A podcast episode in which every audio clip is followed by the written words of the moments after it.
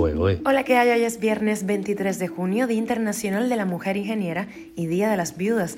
Aquí están las cinco noticias del día.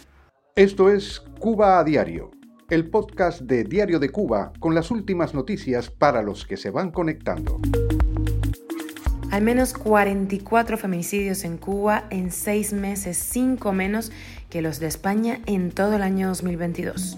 Esto sucedió, así justifica el régimen la ausencia de pescado en Cuba. Nuestras aguas no tienen peces, te contamos los detalles. La empresa eléctrica de Camagüey culpa de los apagones a los aires acondicionados privados y seguimos.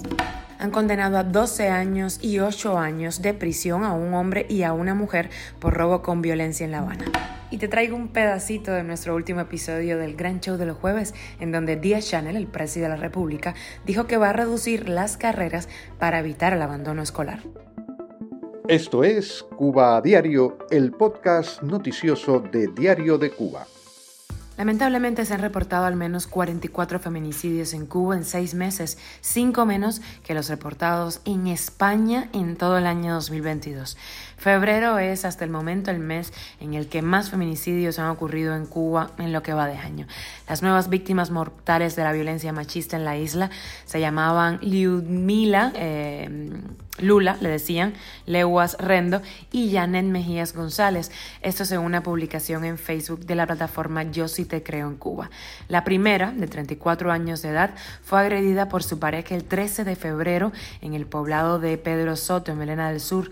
Por su parte, Janet Mejías González de 24 años, fue asesinada el 16 de junio cuando fue atacada por su expareja en la vía pública. Esto según un reporte de Radio Martí. El atacante ya había estado preso e iba diciendo por el barrio que asesinaría a Janet. Cuba a diario. Y ojo porque no estamos siendo compasivos. En Cuba no hay pescado porque las aguas que la rodean no tienen peces. Sí, lo dijo, lo dijo la viceministra de la Industria Alimentaria Midalis Naranjo Blanco en la mesa redonda. La funcionaria dijo que el incremento de la disponibilidad de pescado en Cuba depende de los programas de cría en agua dulce, cosa que también se ha visto obstaculizada, por supuesto, por la falta de pienso para alimentar los peces. Pero esto no acaba aquí, continúan los memes. El ministro de Industria Alimentaria, Manuel Sobrino Martínez, culpó al cambio climático de la perenne escasez de leche que viven los cubanos. En los primeros meses del año, por el impacto de la sequía, disminuimos, dijo, la producción de leche en más de 38 millones de litros de, eh, de leche. La naturaleza, el embargo, la CIA, ¿a quién más van a culpar de su desastre gubernamental? Y de los creadores de estas aguas no tienen peces llega la culpa de los apagones es de los aires acondicionados privados. La empresa eléctrica de Camagüey culpó de los apagones a los aires acondicionados particulares y aconseja a sus dueños que lo pongan máximo a unos 23, 25 grados. De otra manera, solo gastan energía y por eso se va la luz.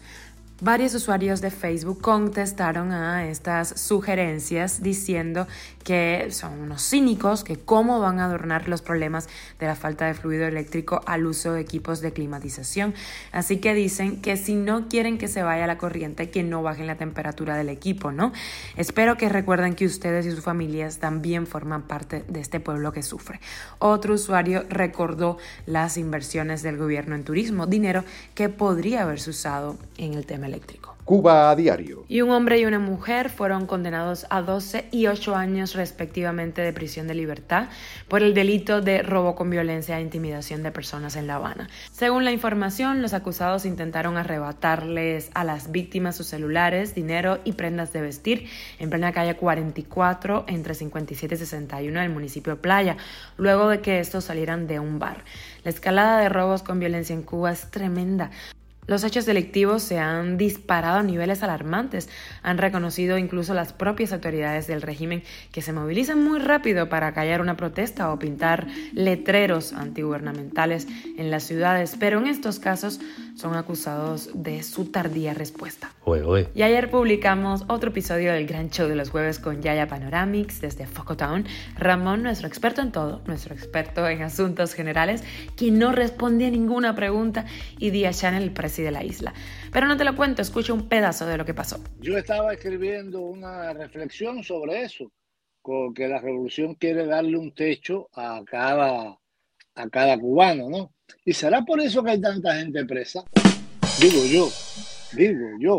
Yo me pregunto otra cosa, entre los 500 mil que se han ido de Narnia y los más de mil presos políticos, ¿dónde están todos esos 19 productos básicos? Le dije a Machi, estábamos hablando, Machi y yo sacamos la cuenta, la pechuguita para nosotros que es una sola, y los muslitos para, el, para los hospitales y eso que son dos. Y al pueblo, como es dos, eh, eh, las alitas y el piquito, para que sigan avanzando. El piquito para el CDR y las alitas para los más confiables, para que no se nos vayan volando. Y el culito para. Esto es Cuba a Diario, el podcast noticioso de Diario de Cuba, dirigido por Wendy Lascano y producido por Raiza Fernández. Muchísimas gracias por informarte en Cuba a Diario. Recuerda que estamos contigo de lunes a viernes en Spotify, Apple Podcast y Google Podcast, Telegram y síguenos en redes sociales. Yo soy Wendy Lascano y nos escuchamos el próximo lunes.